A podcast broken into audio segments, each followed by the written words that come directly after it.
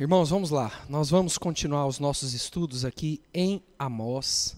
Já estamos aí há 15 domingos. Esse é o 15º estudo em Amós. Nós intitulamos essa série como Cancelamento, Justiça e Graça. A ideia de cancelamento é mostrar um pouquinho do contexto que Amós vivia, contexto desse texto, desse livro, contexto de opressão, de maldade, de um afastamento de Deus e, consequentemente, um contexto onde as pessoas se afastaram umas das outras também. Falar sobre justiça é falar sobre a principal mensagem de Amós, a mensagem que Deus é, passa para o seu povo através de Amós, é uma mensagem de justiça, de que ele derramaria juízo, de que ele pesaria a mão contra o seu povo numa forma de disciplina, de correção é, com o seu povo. Mas falamos também de graça, nessa, nesse nosso estudo. Ainda não chegamos na graça, mas estamos chegando. Né? São muitos textos difíceis, é um contexto triste, né, de certa forma, um contexto pesado, mas esse texto também tem sinais da graça de Deus, onde Deus diz que manteria um remanescente fiel, Deus cuidaria do seu povo para que parte desse povo não se desviasse da sua vontade, e no momento oportuno, ele traria o livramento. É por isso a ideia que a gente está aí, já caminhando alguns domingos, nessa série em Amós, cancelamento, justiça e graça. Repetindo algumas informações para a gente não esquecer, eu queria ouvir vocês. Quem foi Amós? Podem falar aí que eu vou repetindo aqui no microfone para o pessoal de casa. Como é que é? Fazendeiro, marido da Silvia. Esse é outro Amós. Não era profeta, não veio de uma família de profetas. que mais? Um homem comum que foi chamado por Deus para exercer esse ofício de profeta, não é? Era um fazendeiro, um homem de negócios em Judá e recebeu o chamado de Deus, mesmo sendo leigo, a ideia de leigo ali é alguém que não era, não era de uma linhagem de profetas, ele recebe de Deus esse chamado para entregar ao povo essa mensagem de condenação e juízo. A gente vê que Amós fala sobre todo o reino, reino do norte e reino do sul, mas especificamente ao reino do norte, ao reino de Israel. A gente também tem conversado, e é bom repetir, sobre o contexto histórico do livro. Alguém lembra alguma informação aí? Contexto histórico desse livro? Tempos de prosperidade, que mais? Não precisa ser necessariamente que vai aparecer ali não, lembra aí. tempos de opressão e injustiça. O que mais que a gente pode falar sobre o contexto histórico desse livro? Vamos relembrar algumas coisas? A gente vê que Amós profetiza num tempo onde o povo estava desfrutando de certa prosperidade.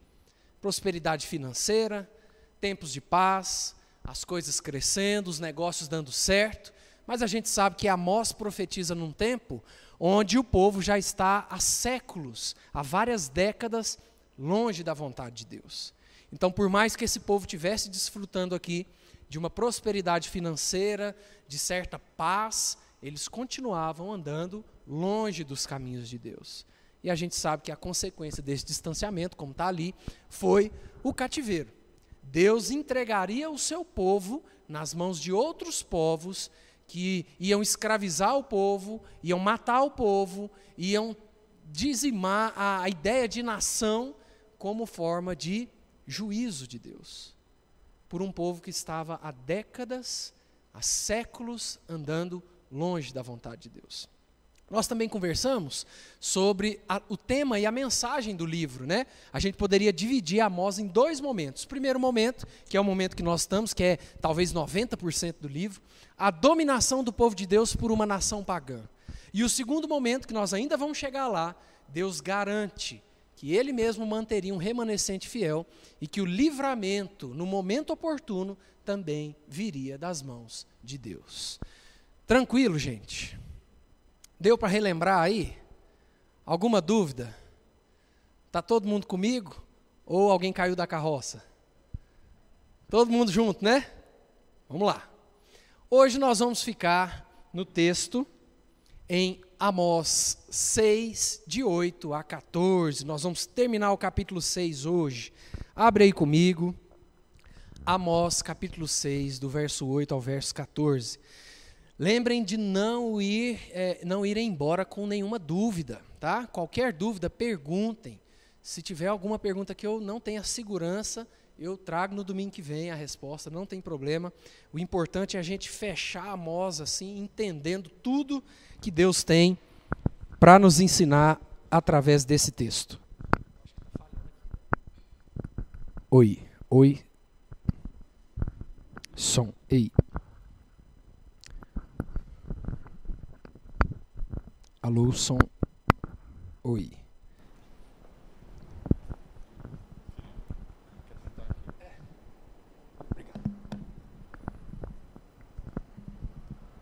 Aqui, vamos lá, irmãos. Amós, capítulo 6, do verso 8 ao verso 14. Todo mundo achou?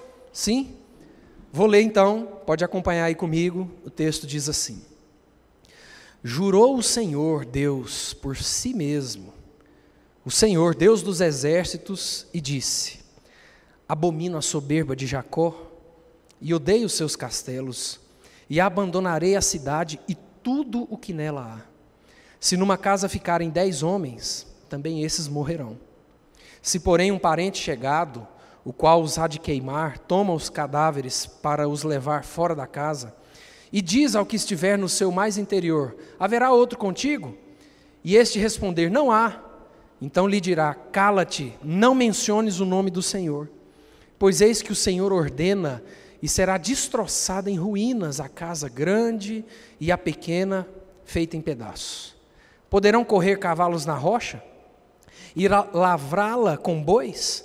No entanto, haveis tornado o juízo em veneno, e o fruto da justiça em alosna. Vós vos alegrais com Lodebar e dizeis: Não é assim que por nossas próprias forças nos apoderamos de Carnaim? Pois eis que levantarei sobre vós, ó casa de Israel, uma nação, diz o Senhor, Deus dos exércitos, a qual vos oprimirá, desde a entrada de Ramate até o ribeiro de Arabá. Nós estamos já alguns domingos lendo e estudando as sentenças de juízo de Deus contra Israel, contra o reino do norte. Nós estamos numa narrativa aí de condenação, né? já estamos alguns domingos nisso, mas também já estamos vendo alguns é, lapsos de lamento de Amós. A gente vê que em alguns momentos Amós é, expressa ali a sua tristeza, o seu pesar por receber essas mensagens, por ter que falar isso para o povo e por ver o povo com o coração duro ainda é, com a voz do Senhor. Domingo passado nós vimos as duras palavras de Deus contra os poderosos, contra os governantes, contra aqueles homens que eram investidos de autoridade, que ao invés de usar sua autoridade, ao invés de usar a sua posição como agradava a Deus, fazendo justiça, cuidando dos pobres, eles usavam a posição para se enriquecer, para benefício próprio, e a gente viu as palavras duras de Deus é, no domingo passado. Homens que deveriam cuidar do povo, proteger o povo, homens que deveriam ser instrumento de Deus para o bem do povo, eram homens que tinham se afastado completamente da vontade de Deus. Eram homens que tinham se enriquecido por meio, meios ilícitos. Eram homens que tinham enriquecido através da opressão, da maldade e da injustiça. No texto de hoje, nós vemos um pouquinho disso, é, ainda nessas palavras de condenação de Deus contra Israel. Olha o que a gente lê no verso 8, acompanha aí comigo. Jurou o Senhor Deus por si mesmo, o Senhor Deus dos exércitos, e disse: Abomino a soberba de Jacó e odeio os seus castelos, e abandonarei a cidade e tudo o que nela há. As palavras de Deus aqui são muito pesadas. Já imaginou a gente lendo ou ouvindo essas palavras contra nós? Já imaginou Deus virando para nós e falando assim: Eu juro pelo meu nome que eu vou contra vocês, que eu vou pesar a minha mão contra vocês, porque eu abomino a soberba de vocês. Eu odeio as ferramentas que vocês acham que têm de força, de proteção.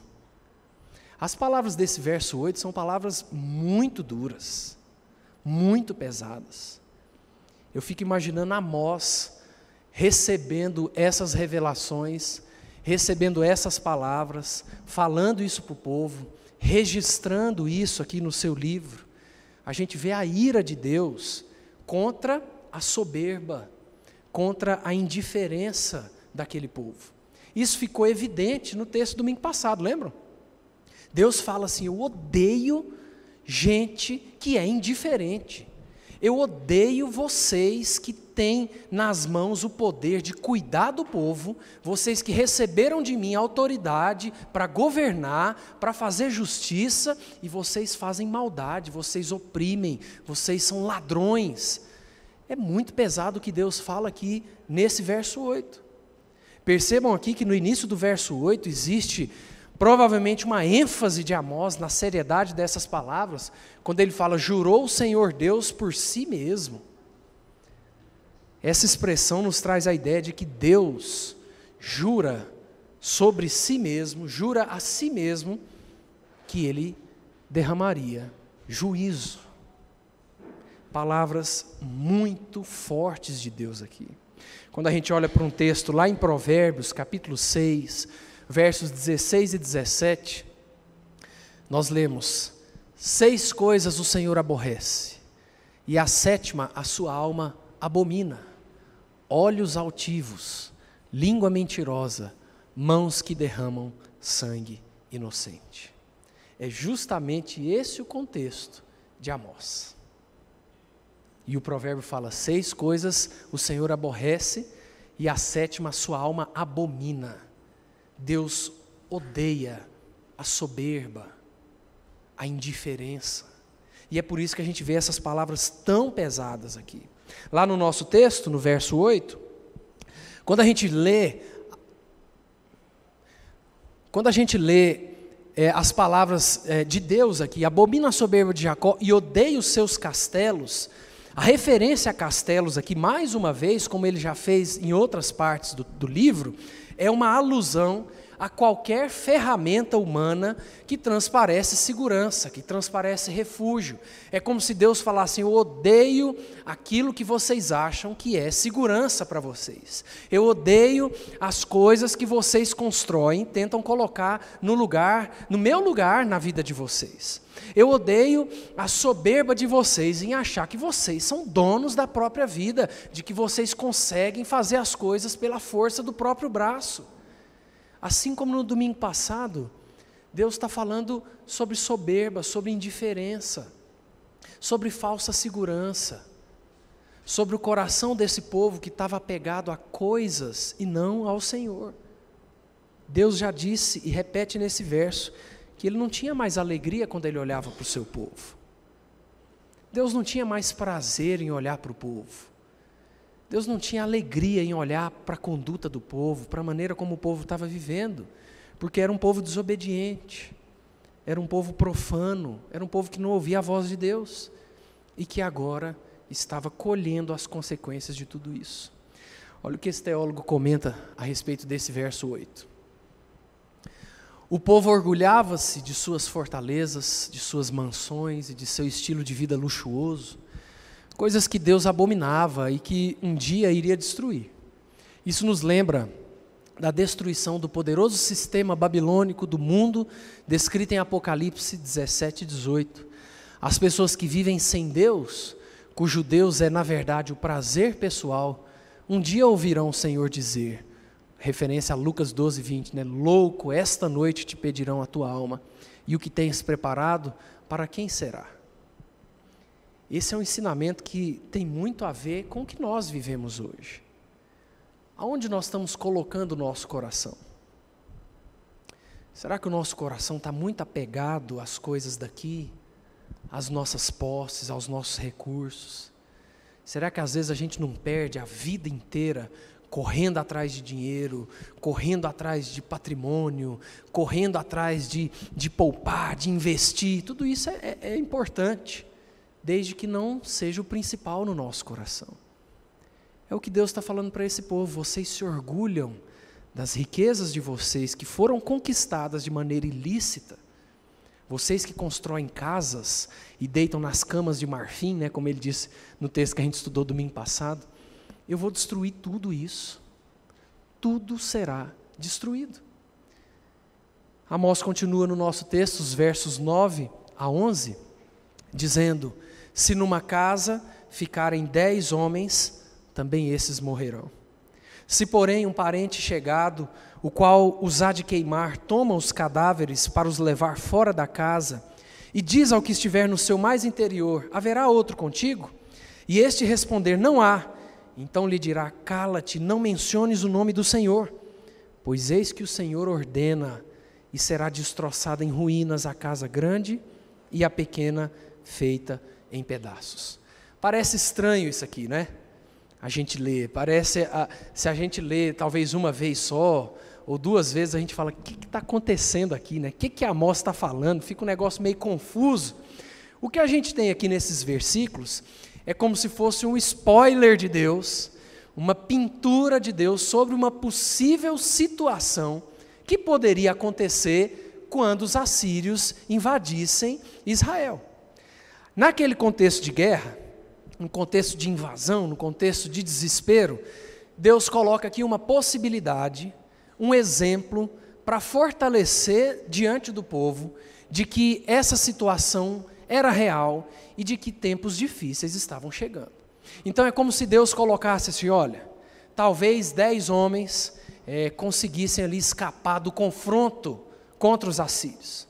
E esses dez homens então vão para uma casa e eles se escondem ali dentro da casa e Deus fala assim: não haverá esconderijo, não haverá livramento. A ideia aqui é justamente de Deus falar para o povo: não se enganem. Se dez homens esconderem na casa, e conseguirem escapar dos embates iniciais, não escaparão, eles vão ser encontrados e todos serão mortos.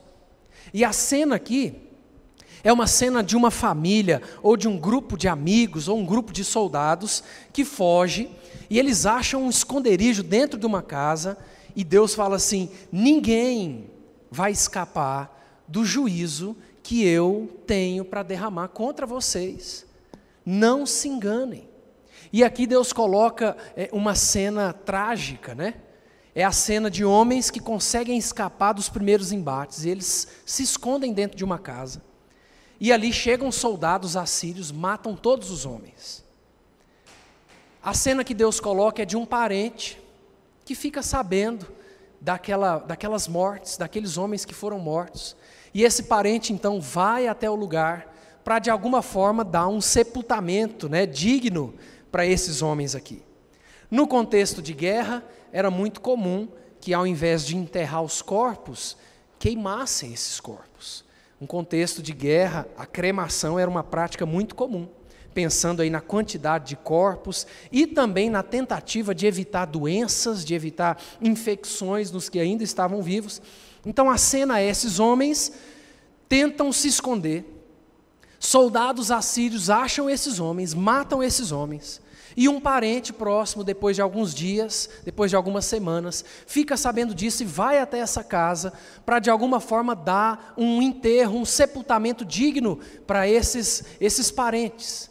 Então ele resolve pegar esses corpos e queimar esses corpos. E aí esse homem chega e ele resolve entrar na casa para saber se tem alguém vivo. E ele entra na casa e grita: Tem mais alguém vivo? E Deus fala assim: Não fala nada, não grite, não pergunte se tem mais nenhum israelita vivo, não fale o nome israelita, porque pode ser que algum soldado assírio esteja por perto e esse parente que foi lá queimar esses corpos também vai ser morto. E é por isso que ali a gente vê no finzinho é, o texto dizendo: Cala-te, não menciones o nome do Senhor. Deus está falando de um contexto de perigo extremo, Um contexto onde os assírios invadindo a região, se eles ouvissem alguém falar de israelita, ou ouvindo alguém falar de Yahvé, de Deus, não mencione o nome de Deus, porque é um contexto de guerra, é um contexto de morte. Pode ser que tenhamos aí soldados assírios por perto, então não mencionem o nome de Deus. A outra ideia de, de Deus falar, não mencione o nome do Senhor, é também uma ideia de que, nesse contexto, não adiantaria esse povo clamar pelo Senhor. A invasão iria acontecer. A dominação desse povo iria acontecer. Não ia adiantar o povo clamar pelo nome do Senhor, porque esse juízo iria acontecer de qualquer forma. Perceba, irmãos, que a ideia aqui da cena desenhada por Amós é justamente trazer o peso, trazer a ideia do terror e assim da desgraça que estava para vir sobre Israel. A ideia dessa cena aqui nesses versículos de 9 a 11 era mostrar que isso aqui não era, não seria um sepultamento comum. Era uma cremação de corpos para evitar doença. Não era um contexto comum, era um contexto de guerra, contexto de perigos reais. E a proibição de falar o nome Yahvé é também um indicativo de que não adiantaria clamar pelo Senhor, porque o próprio Senhor é quem estava controlando e permitindo toda essa situação como forma de cumprimento dos seus desígnios contra o seu povo, seus desígnios de justiça, de juízo e de disciplina. Olha o que Champlin comenta aqui a respeito desse trecho. Todas as residências seriam destruídas, desde a mais excelente até a mais humilde, desde a mais espaçosa até a menor. Os assírios não poupariam casa alguma, por razão nenhuma. Todas as casas seriam demolidas e seus residentes seriam assassinados. As casas seriam reduzidas a fragmentos e escombros, ou seja, seriam totalmente destruídas sem possibilidade de reconstrução. É um contexto de guerra. E para nós é muito difícil meditar em textos assim, porque a gente não faz ideia o que, é isso, né? A gente não faz ideia o que é contexto de guerra. A gente não faz ideia o que é contexto de ter que esconder as crianças, de ter que fugir, de ter que fazer alguma coisa para salvar a vida dos filhos. A gente não faz ideia o que é isso. E é por isso que para nós às vezes é difícil ter a dimensão do peso dessas palavras de Amós do peso das palavras de Deus contra o seu povo. No verso 12 do nosso texto, Amós diz: Poderão correr cavalos na rocha e lavrá-la com bois? No entanto, haveis tornado o juízo em veneno e o fruto da justiça em alosna. Amós usa aqui um recurso é, literário, de certa forma filosófico, aqui nesse trecho, para trazer dois exemplos de coisas antinaturais para fortalecer o seu ensinamento. Primeiro, Amós fala de um cavalo correndo em terreno rochoso, ou puxando uma carroça em meio a pedras gigantes. Isso é possível? Isso não é possível. Né? Eu não sou uma pessoa que anda de cavalo, na verdade, eu odeio andar de cavalo, todas as minhas experiências foram terríveis. Parece que o cavalo, você, senta, você monta nele, ele sente que você está com medo, e você não tem moral nenhuma, mas eu sei que não é possível cavalgar ou um cavalo puxar uma carroça no meio de pedras. É impossível. Outra situação que Amós coloca é um boi arando a pedra. Isso é possível? É possível um boi puxando o arado lá e arando a pedra para plantar alguma coisa numa pedra? Amós usa esses dois exemplos assim, é, esdrúxulos, né? Para falar de coisas antinaturais. É como se ele falasse: assim como não tem como um cavalo correr na pedra ou puxar uma carroça no meio de pedras, assim como um boi não passa lavrando a pedra, vocês tornaram o juízo, que é uma coisa boa, em veneno. Vocês inverteram os valores. Vocês que deveriam exercitar juízo, vocês que deveriam cuidar uns dos outros, para praticar honestidade vocês se distanciaram de tal forma da vontade de Deus que o juízo se tornou veneno. Aquilo que na verdade é bom se tornou amargo no meio de vocês. Se cavalos não cavalgam em pedras e se bois não aram pedras, por que, que o povo havia transformado o juízo em veneno? Ou seja, por que, que o povo havia transformado a justiça em algo ruim? Vejam, irmãos, que linguagem assim perspicaz, né, de certa forma até humilhante de Amós aqui.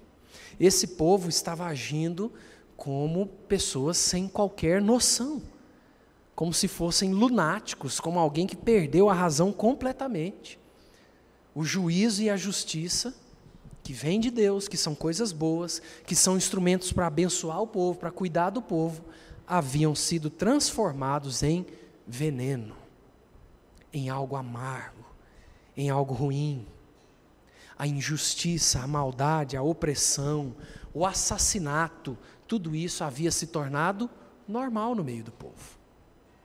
É por isso que a gente vê essa ideia de Amós falando dessa inversão de valores.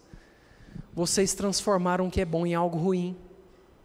Vocês pegaram a injustiça, a maldade, a opressão, e isso se tornou normal no meio de vocês.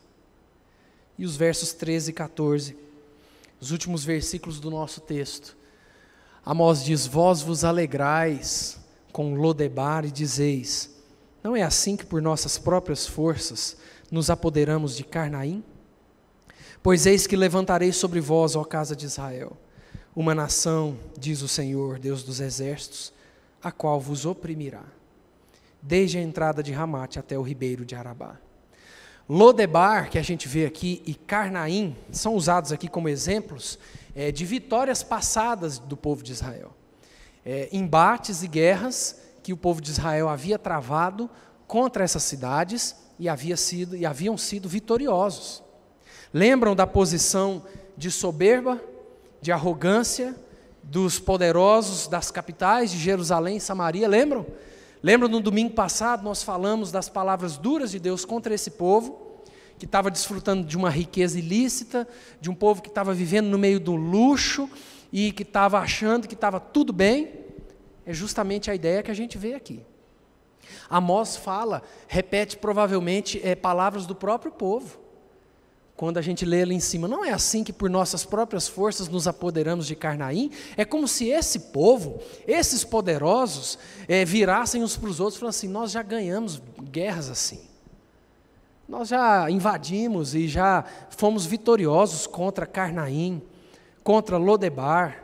Em tempos passados, nós já ganhamos é, guerras e batalhas contra esses povos aqui. E Deus fala: dessa vez, não será assim. Olha o que esse teólogo comenta a respeito desse trecho. Se orgulhavam de suas realizações e que estavam confiantes de que ninguém poderia derrotá-los.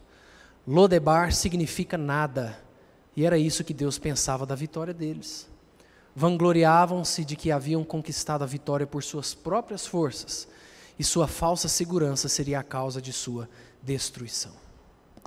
Não havia problema em lembrar as vitórias do passado, em relembrar os dias de sucesso, os momentos históricos do povo.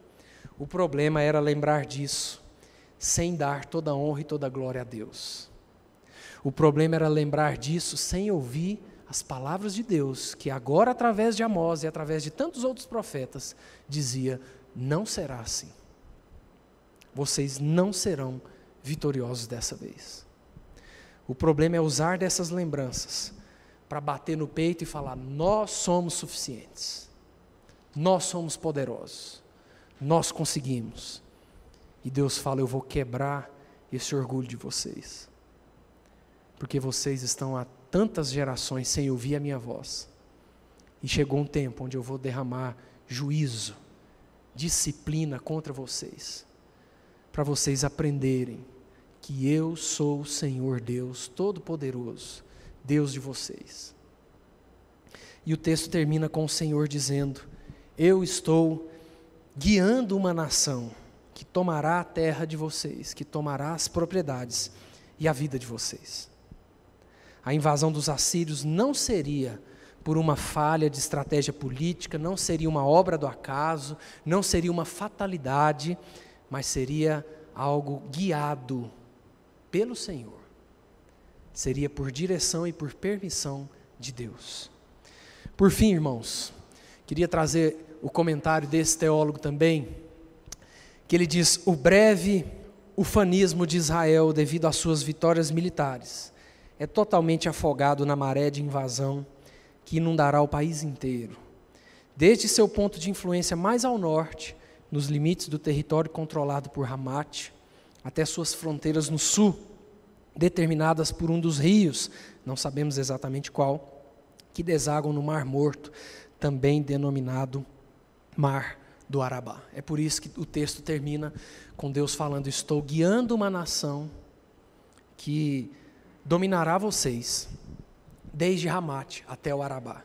A ideia é que toda a terra, toda a porção da região seria invadida pelos assírios.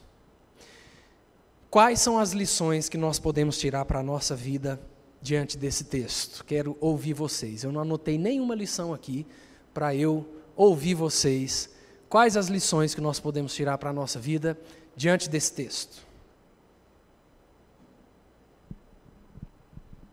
Pode falar que eu repito aqui, ou pego o microfone aqui. Leva aqui, Jair, por favor. Eu vou pegar um com fio aqui. Quais são as lições, irmãos, que nós podemos tirar para a nossa vida diante desse texto.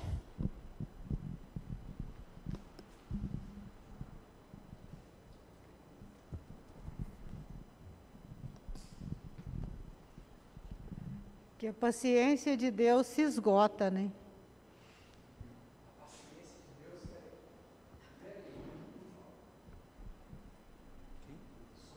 E aí, joia. A paciência de Deus se esgota que mais? Quero ouvir vocês. Levanta a mão aí, o microfone chega até vocês. Deus cumpre a sua palavra. Deus cumpre a sua palavra. Deus sempre cumpre a sua palavra. Pode falar, Lúcia. Dependência total, que eu tenho aprendido do texto de Amós todinho até agora, é totalmente, a gente é dependente de Deus, não adianta. Nós somos totalmente dependentes totalmente. de Deus. O que mais, gente?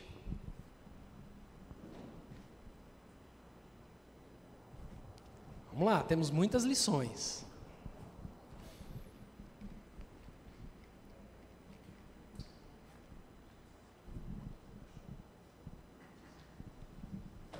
É, o seu Santana até me falou aqui o que eu tinha pensado, que até coisas boas né, podem se tornar em coisas más. Né? As vitórias que eles tinham conseguido, que tinham sido coisas boas, eles não tinham dado valor a quem tinha conseguido a vitória, que era Deus. Então aquilo que era bom tinha se tornado uma coisa má. Porque Essa... eles não tinham dado valor a quem realmente deu a vitória. Né? Essa é uma lição muito importante para a nossa vida. Lembram que uma, um dos pontos que a gente sempre conversa a respeito do contexto do livro? O tempo que o povo estava vivendo era tempo de prosperidade. Ou seja, nem sempre tempos bons vêm de Deus, ou tem a bênção de Deus. Eu estava ouvindo essa semana um. Estava um, vendo um videozinho do, do Paulo Júnior, da Sal da Terra, ele fala um negócio muito interessante. Ele falando de um amigo dele, que há uns anos atrás eles conversando, e esse amigo dele falando assim: vou mudar de cidade, recebi uma porta de Deus, uma porta de Deus se abriu. E aí ele falou assim: por que uma porta de Deus se abriu? Porque eu estou mudando de cidade para ganhar duas vezes mais do que eu ganho aqui. E aí ele pergunta: é só isso que você tem a convicção de que é porta de Deus? Já viram que certas coisas a gente não ora? Se a gente tem um emprego e recebe uma proposta para ganhar duas vezes mais, só pode, só pode ser de Deus. E a gente não ora por essas coisas, sabe? Deus, isso vem do Senhor. É esse o direcionamento mesmo? E a gente vê no contexto de Amós um tempo de prosperidade que não tinha a bênção de Deus. Um povo que lembra, lembra nas vitórias, lembra que nós ganhamos guerras, que não tinha a mão de Deus. Que mais, gente? Mais lições que a gente pode tirar para a nossa vida diante desse texto. Tem uma lição muito forte aqui para nós já no início. Fala aí, Jonatas. Deus detesta o orgulho. Exatamente. bem direto. essa é uma lição muito forte para nós. Deus odeia a soberba. E aí vai junto com o que a Lúcia falou, né? O nosso coração precisa sempre reconhecer que nós somos totalmente dependentes de Deus. Que todas as nossas conquistas, toda a nossa prosperidade vem de Deus. É de Deus, pertence a Deus. Que mais, irmãos? Que mais nós podemos tirar do texto de hoje em Amós?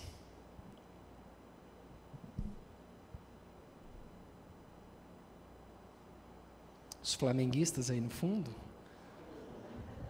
Vocês viram, né? Vieram tudo uniformizado. que mais? que mais nós podemos tirar de lição para a nossa vida diante desse nosso texto?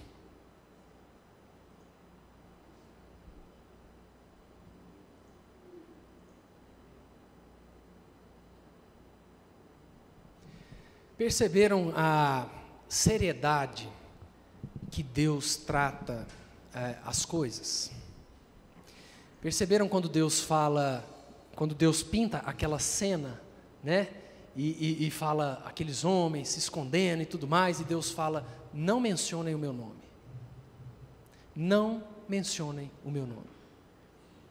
Deus trata as suas coisas, o seu nome, o culto de maneira muito séria. Alguns textos atrás a gente já viu isso, onde Deus fala para o povo: é, vocês oferecem sacrifício é, de maneira errada, vocês quebram as minhas ordenanças, vocês me desrespeitam em culto. Essa é uma outra lição muito importante para nós. Deus leva o seu nome, o culto, muito a sério. Marcos, você ia falar? Deixa o microfone chegar aí.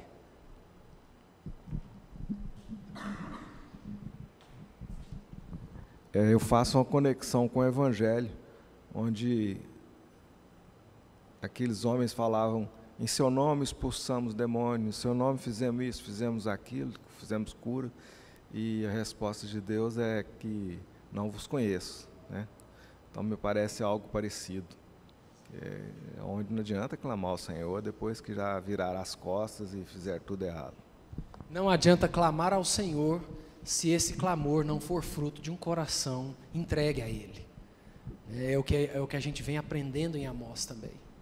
Deus condena o culto que é só performático. Deus condena o ritual que é vazio. Deus fala: vocês oferecem, trazem ofertas, vocês me cultuam de qualquer jeito, e é um culto que não é fruto de um coração quebrantado diante da minha presença. Isso traz um ensinamento muito forte para nós também. Porque vir à igreja é muito importante, dar o dízimo é muito importante, servir na igreja é muito importante, desde que tudo isso seja fruto de uma vida de fato de compromisso com o Senhor. Amém, irmãos? Vamos orar por isso? Fica de pé para a gente poder orar.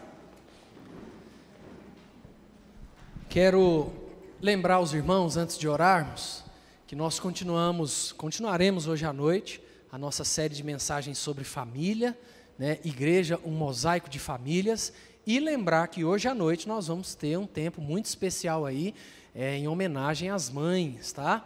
Então hoje nós vamos ter é, presentes para as mães, nós vamos ter um lanchinho ali após o culto. O nosso pós-lúdio não vai ser aqui, vai ser lá embaixo, com música ao vivo. Vai ser um momento muito joia de comunhão, de culto e também para a gente homenagear as mães da nossa igreja, tá bom? Vamos orar, irmãos? Vamos lá? Deus, muito obrigado mais uma vez, Pai, por meditarmos na Tua palavra.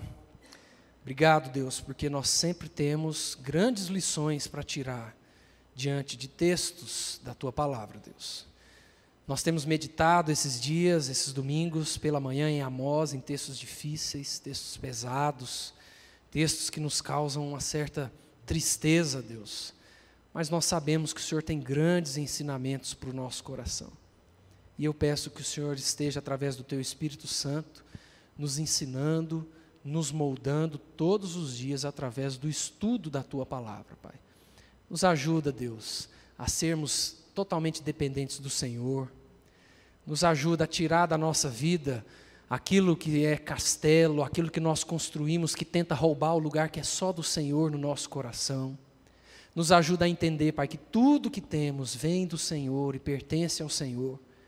Não nos deixa nunca, Pai, bater no peito e achar que o que temos ou o que fazemos é pela nossa própria força, porque tudo é pela graça e pela misericórdia do Senhor, Pai. Que o Senhor nos dê um dia abençoado na presença do Senhor e nos traga mais à noite com muita alegria para cultuarmos ao Senhor como igreja, em nome de Jesus. Amém.